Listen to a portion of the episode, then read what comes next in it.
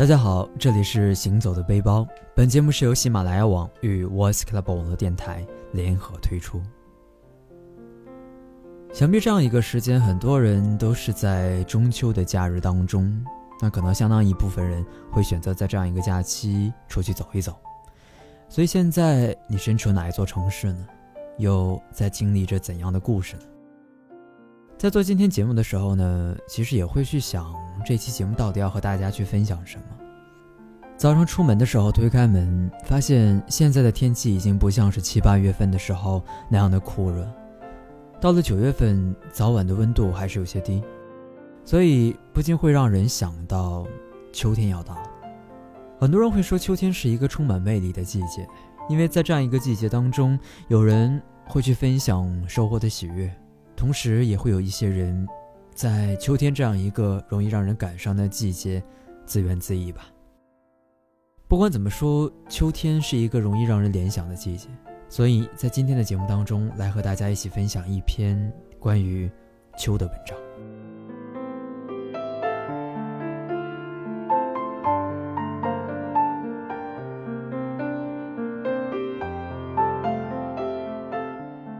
济南的秋天是诗境的，设若你的幻想中有个终老的古城，有睡着了的大城楼，有狭窄的古石路，有宽厚的石城墙。环城流着一道清溪，倒映着山影，岸上蹲着红袍绿裤的小妞。你的幻想中要是有这么个境界，我想，那便是个济南。设若你幻想不出，当然，许多人是不会幻想的。那么，请你到济南来看看吧。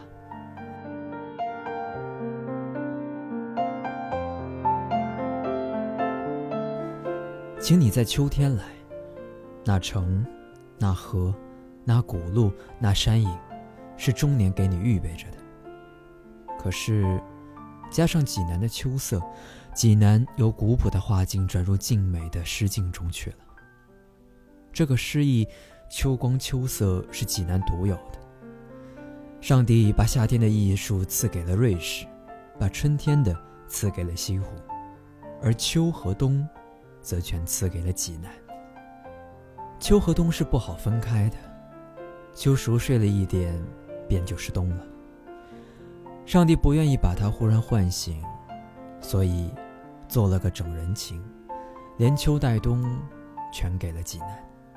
诗的境界中必须有山有水，那么，请看济南吧。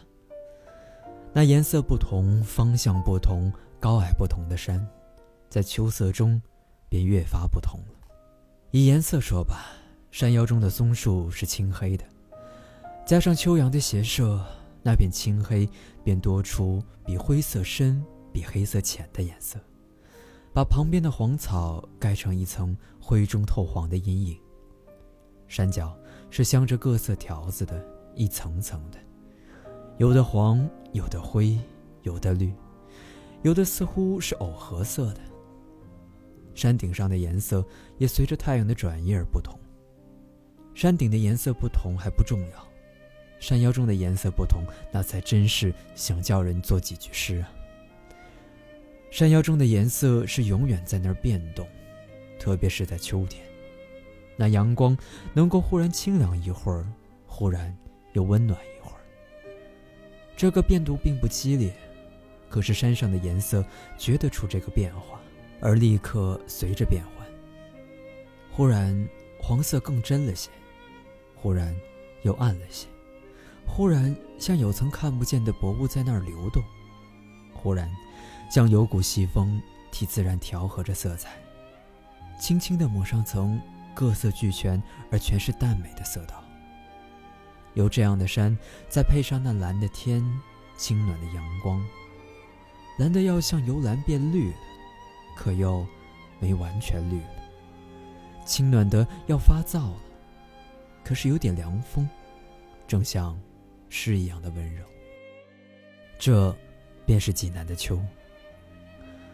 况且，因为颜色的不同，那山的高低也更显然了。高的更高了些，低的更低了些。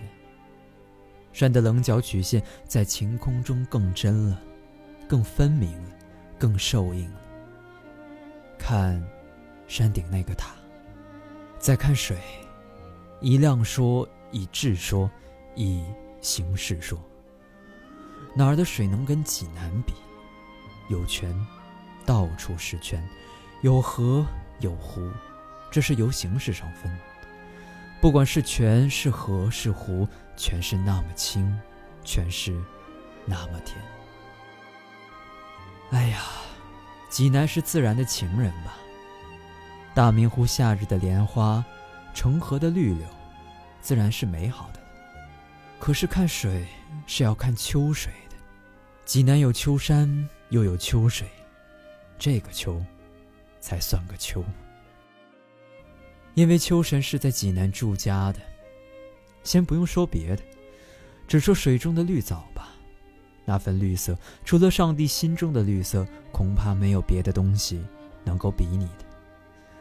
这种鲜绿借着水的清澄显露出来，好像美人借着镜子鉴赏自己的美。是的，这些绿藻是自己享受那水的甜美的，不是为谁看的。他们知道他们那点绿的心事，他们终年在那儿吻着水波，做着绿色的香梦。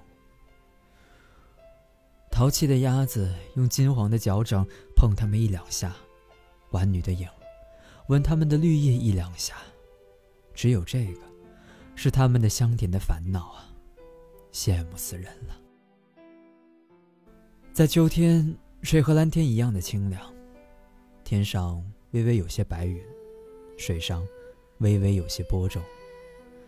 水天之间全是清明，温暖的空气带着一点桂花的香味，山影也更真了。秋山秋水虚幻的吻着，山不动，水微响。钟鼓老城带着秋色秋声，是济南，是诗。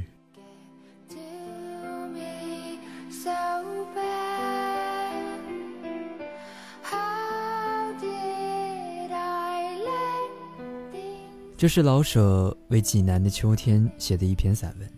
其实，在很多人看来，秋天是有无限的风光，又有无限的故事。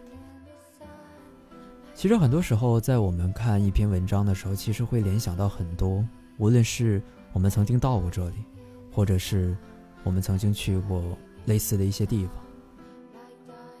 其实，还是应了那句话：对于旅行来说，其实最重要的不是我们身在何处，而是。我们经历了什么？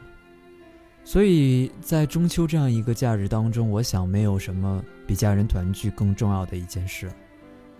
也在这里祝在收听节目的你能够阖家团圆，中秋快乐。